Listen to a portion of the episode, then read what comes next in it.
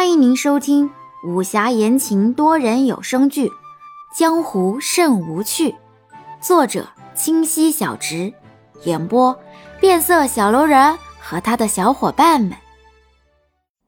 第四十三集。嗯，那日啊，祖母是迷迷糊糊的，只听到两人说话的声音，最后便打斗起来。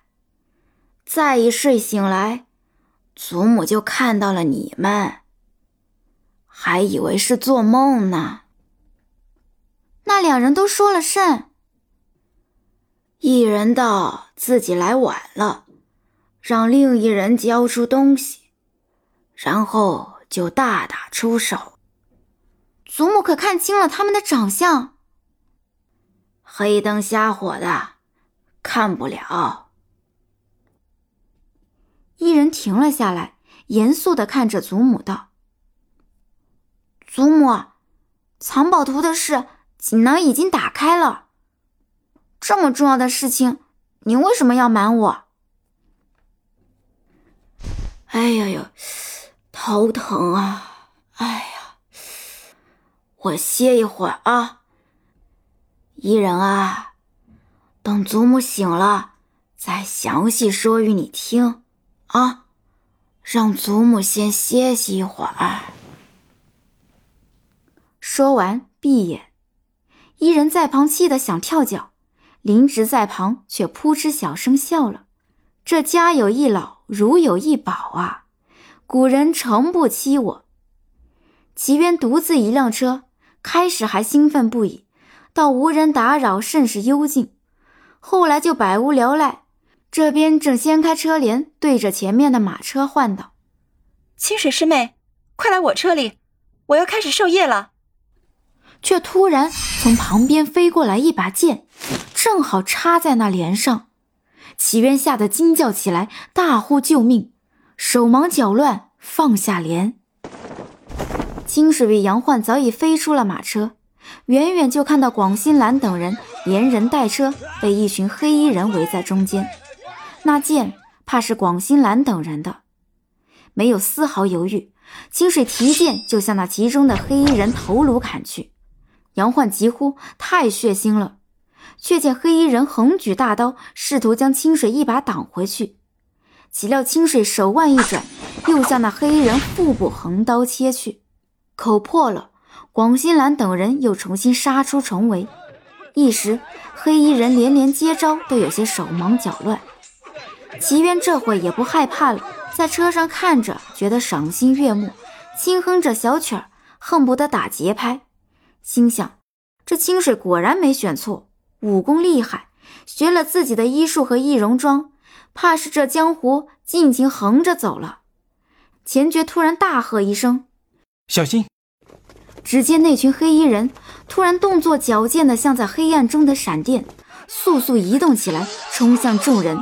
厮杀愈演愈烈，混乱之中，只见谁人短剑出鞘，跟着那群黑衣人移位，每一次都射出夺目的凶光。约莫半个时辰后，响起了一阵布帛被撕碎的声音，黑衣人依次倒下，留下一片鲜血。看了眼黑衣人的剑身，广兴兰忍不住了：“怎的又是这边疆门？他们是收了多少好处？还有完没完了？”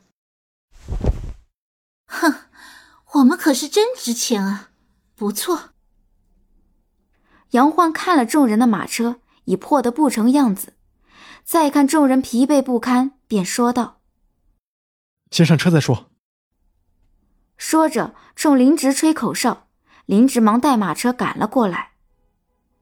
前门主上车便见了老夫人，忙作揖行礼。适才一人已经同老祖母说过此事了。老夫人百感交集，忙拉着钱爵父子的手，亲切地问这问那。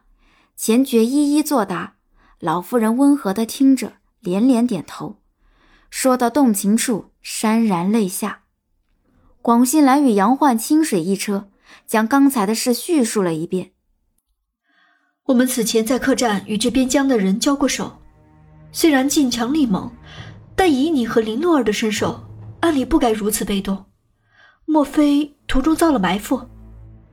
猜的没错，我们昨日被下了多次毒。这毒你都没察觉出来？我也正疑惑着，此前一点感觉全无，适才交手才感觉力不从心，四肢乏力，与我韩馨香相似，却更为狠毒。可有解药？吃了韩馨香的解药，若今日过后无大碍，便是赌对了；否则还得送我回广寒县。嗯，先别说话了，赶紧先歇息。这厢林洛儿也是脸色发白，看到齐渊，先是愣了下，然后问道：“这位可是一辉城左护法？”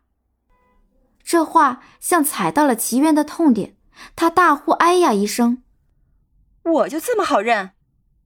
哼，纵有千面佛，唯有一张脸。他人问是否，惊坐炸猛跳。果然，江湖传言没错，你下次倒是连着脸一起拜呀！心道：这一辉城左护法还真的是只会易装，不会易容啊！这么容易被识破，怕是这传承人早找到了。想到这里，脸色更加苍白。齐渊心里恨恨道：若不是师傅下了死令，不许我在外人面前用这易容术，我怎会忘记这张脸？下次一定要他人认不出！哼！林芝拍了拍林洛儿肩膀，关切的问道：“出了何事？会遭了伏击？”“无事，只是途中中了毒，广心兰也未察觉。”“什么毒这般狠？广心兰竟也不知？”齐渊突然凑过来：“你中毒了？你也瞎！”本集已播讲完毕，喜欢请右上角点击订阅关注哦。